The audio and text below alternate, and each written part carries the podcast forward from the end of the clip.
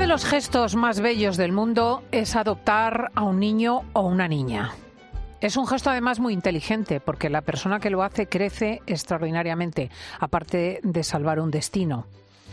Eh, pero indudablemente es una circunstancia diferente a la de tener un hijo, que también tiene lo suyo en cuanto a bondad y en cuanto a dificultad. Porque el niño adoptado trae un trozo de historia que a veces no conoce uno bien. Y por lo tanto trae unas circunstancias que hay que tener en cuenta y que también los servicios sociales subrayan y evidencian. Sobre la adopción vamos a hablar con nuestro neuropsiquiatra, con José Miguel Gaona, y también con José Manuel Aguilar, profesor de Psicología Forense en la Universidad Loyola Andalucía. Buenos días, José Manuel. Muy buenos días, feliz sábado a todos. Qué gusto saludarte. La adopción, asunto que a veces se ha relativizado, quiero decir, que, que hemos abordado sin la suficiente seriedad, quizá, José Manuel. La adopción es uno de los, como tú decías, uno de esos gestos maravillosos en donde te entrego sabiendo que no eres mío en ese sentido de posesión, ¿no? No eres parte de mí, pero no importa porque eres un hijo, como bien dicen los papás adoptivos, eres un hijo del corazón, no eres un hijo del, de la barriga, como decían muchas mamás. Yo estuve organizando el turno de adopciones internacionales para el colegio hace ya casi, casi 20 años y, era maravilloso ver esas parejas que habían sufrido mucho porque venían de no poder tener hijos, venían de tratamientos artificiales que habían generado y todos sabemos que tienen un gran riesgo y un gran esfuerzo para las familias mm. eh, y especialmente para las mamás cuando tienen que estar bajo tratamiento y se entregaban a esos niños, a niños que además, como tú acabas de decir, pues tienes la ventaja de además de sacarlos de sitios de darles una oportunidad que la vida realmente no les ha dado. Entonces me parece un gesto maravilloso. Efectivamente.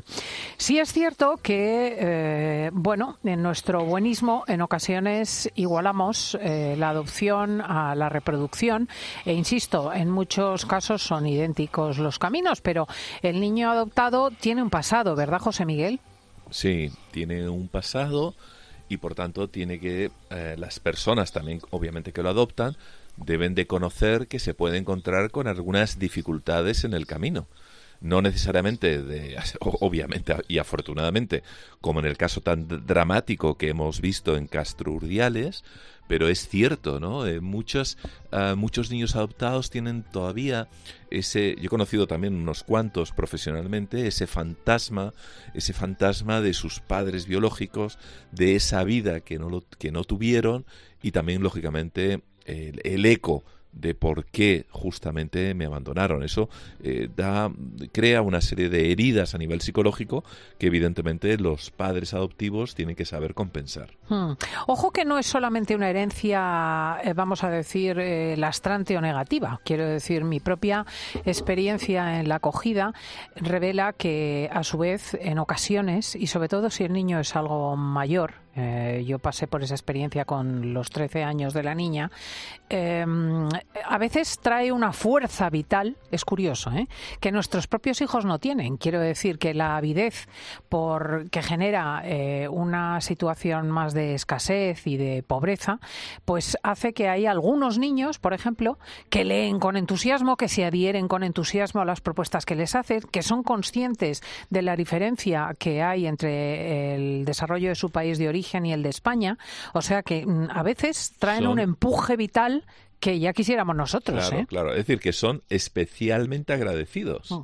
Así es. Yo, yo también eh, he encontrado a algunos chicos, de hecho tenía una, una pareja que también tenía adoptada una niña que era, en ese aspecto me lo has recordado totalmente, era especialmente agradecido, una niña eh, feliz, una niña que, que, bueno, se notaba que estaba agradecida como, como una persona que hubiese sido obviamente abandonada, ya sé que es redundante, y que hubiese sido felizmente acogida. Y que intentaba de alguna manera retribuir ¿no? a sus bueno, que son niños, por ejemplo, que se adhieren a cosas que a veces en las pautas educativas te cuestan mucho.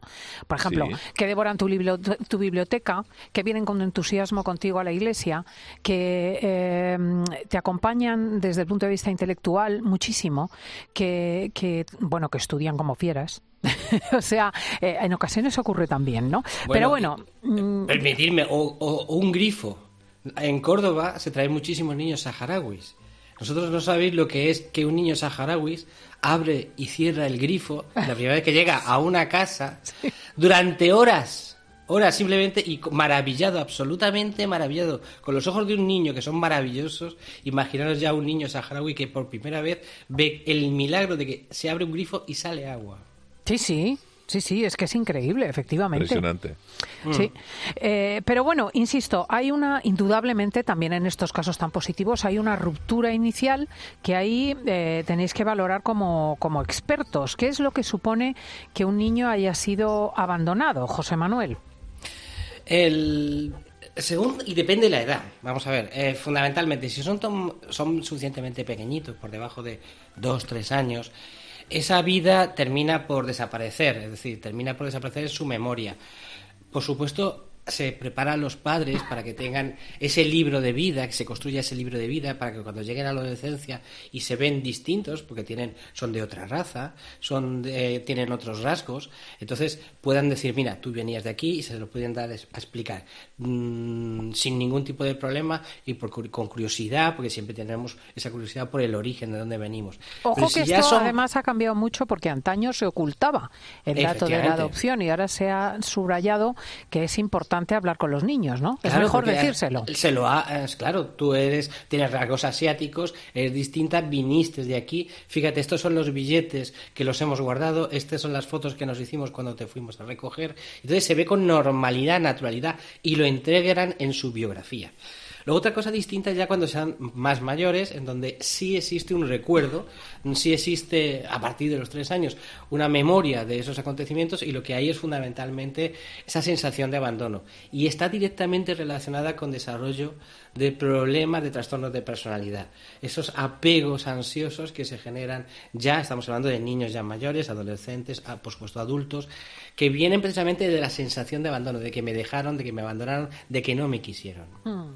Sí, José Miguel. Eso, sí, además eso tiene además un, un nombre, un nombre técnico, es el trastorno de apego reactivo. En niños adoptados, ¿no? Es una eh, el niño pues presenta esa inhibición emocional, afectiva, en el que en ocasiones incluso, fijaros que es tremendo, ¿no? Debido al trauma e intenta evitar el contacto con los padres. ¿Por qué? ¿Por qué? Porque el niño se siente al examinar su vida, pues poco importante, eh, poco valorado, tiene, eso le produce una baja autoestima, eh, depresión, ansiedad, problemas de comportamiento, etcétera. Hmm. Eh, en ocasiones, en ocasiones, que no es la regla, pero sufren los pobres, pues como era de esperar también, alteraciones de estado de ánimo. Hmm. Me ha llamado la atención que dijese José Manuel que se borra del todo la memoria cuando son suficientemente pequeños, porque yo había leído literatura en la que se establecía que a nivel psicológico o psicoanalítico el, el abandono inicial nunca se supera, José Manuel. Neurológicamente existe una amnesia infantil en donde, ah, y es una pregunta muy sencilla para todos nuestros oyentes, o sea, ¿cuál es tu recuerdo más antiguo? ¿no?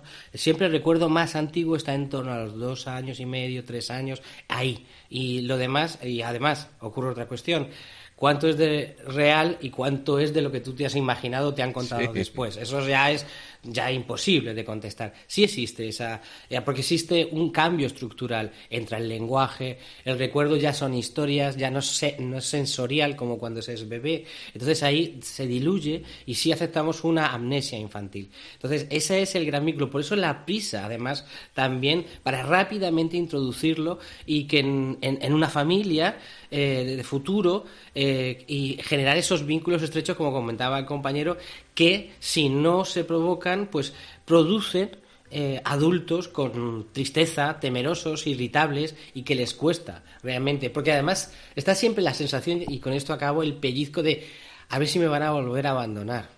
Hmm. Eh, y, respecto al pasado, en la línea que apunta José Manuel, están esos falsos recuerdos que él ha insinuado así muy de pasada, ¿no? Pero lo que he visto en muchos niños adoptados es que, aunque prácticamente no hayan conocido nada de sus verdaderos antecedentes, la propia mente humana, la de todos, nosotros incluidos, crea su propia realidad y empieza a unir unos puntos que muchas veces son totalmente inexistentes y lo que se dice vulgarmente a crearse una película, una hmm. película que en ocasiones no es especialmente halagüeña. Pero fíjate que mm, me sorprende esto que decís en el sentido de que eh, a las madres y a los padres se les explica que abrazar al niño según nace, eh, darlo de mamar, eh, hablarle, mm, es fundamental e incide mucho en su desarrollo. Y ahora me decís que no. Sí, sí, sí. una cosa no quita la otra. La cuestión es, si estamos hablando de niños adoptados, realmente el gran problema que nos planteamos es el desconocimiento de lo que ha ocurrido desde su concepción. Es decir, a, lo largo y ancho del, del, proceso de embarazo, de por supuesto del parto y de los primeros meses. Y eso es fundamental. La gran mayoría de los problemas con niños adoptados, sobre todo viniendo de, especialmente de ciertos países, los países del este sobre todo, son el problema de los consumos de alcohol en las madres, por ejemplo. Y cuando, ojo, que digo consumo de alcohol, que no quiere decir alcohólica. No digo simplemente consumo de alcohol, porque también tenemos que entender que aquí consumir alcohol es tomarse un vino o una caña. Allí es tomarse una botella de vodka. Hmm. Y eso no es ser alcohólico, perdón, pero es así. Y no voy a menospreciar el alcoholismo, ni muchísimo menos. Pero es que culturalmente hay una gran diferencia. Y eso genera una serie de problemas de hecho, hay estudios muy bonitos en la revista de, análisis de pediatría con, con miles de niños de, adoptados, en concreto de, Rusia, en donde se ve una altísima eh, cantidad de problemas, estamos hablando de 11%, eso es una barbaridad, con, de niños en los que presentaban criterios de síndrome alcohólico fetal, cuando en, la media, para compararlo con España, es del 0,2% de los niños. es una cosa brutal. Llegó a tanto la cosa que invito a los oyentes a que busquen en, la, en, cualquier buscador, en, Google o donde sea, en el 2016 la Generalitat de Cataluña se planteó prohibir, por este hecho en particular, la adopción de niños provenientes de ciertos países, que tampoco vamos a señalarlos excesivamente, pero todos sabemos de dónde mm, tienen ese tipo de problemas. Amén, que muchas personas que sufren problemas de alcoholismo, además de lo anterior, también en, ocasiones tienen problemas mentales de otra índole. Con lo cual efectivamente pues todo va bueno lo cual también por otro lado es una injusticia porque acaso esos niños no van a tener una oportunidad. Pero pero José Miguel este síndrome de alcoholismo fetal en qué consiste bueno, eh, esos niveles de alcohol en sangre justamente en momentos críticos, que es cuando se está eh, desarrollando el cerebro, puede llegar a tal, a tal punto que el sistema nervioso central, es decir, particularmente ese cerebro, va a producir alteraciones de tipo cognitivo, conductuales, del aprendizaje, etcétera, etcétera. Esto también es aviso para navegantes que no solamente le puede pasar a cuidado a los rusos, ¿no? entendámonos. Eh, fíjate que en, en, nuestro entorno, en España, a raíz de lo que decía mi compañero, también hay muchas mujeres, prácticamente, de hecho, en el estudio que he mencionado al inicio del Clinic de Barcelona, el 60 mujeres de las eh, eh, embarazadas en España, en España estoy hablando, que consumen cantidades altas o bajas de alcohol. Y hay que dejar claro que cualquier cantidad de alcohol durante el embarazo puede tener eh, puede producir alteraciones también irreversibles en el recién nacido. A veces se detectan, otras no. el alcohol puede llegar a destruir un 30% de las neuronas en crecimiento. Estamos hablando de un tercio. Es decir, ese niño nace con ese déficit, un mm. tercio. Entonces es tremendo. Mm. Lo malo que son irreversibles y gran parte de ellas, eh, de estas anomalías, eh, particularmente de la, de la conducta, eh, florecen justamente en ese momento en el que hay una verdadera crisis, que es la adolescencia. Por eso que este tipo de niños eh, pues eh, presenta el mayor el mayor índice de problemas en eh, cuando alcanzan los 15 años, 16, 17. Pues aquí dejamos esto subrayado con ánimo de mover a las instituciones a un soporte adecuado de estas familias, avisar a los padres para que lo busquen, el lidiar con las circunstancias conociendo cómo se han producido, pues siempre constituye un alivio y un horizonte. José Miguel Gaona, José Manuel Aguilar, qué gusto hablar con vosotros tan listos. Igualmente. un abrazo muy fuerte, buenos Otro para vosotros. Nos vamos con Lomana.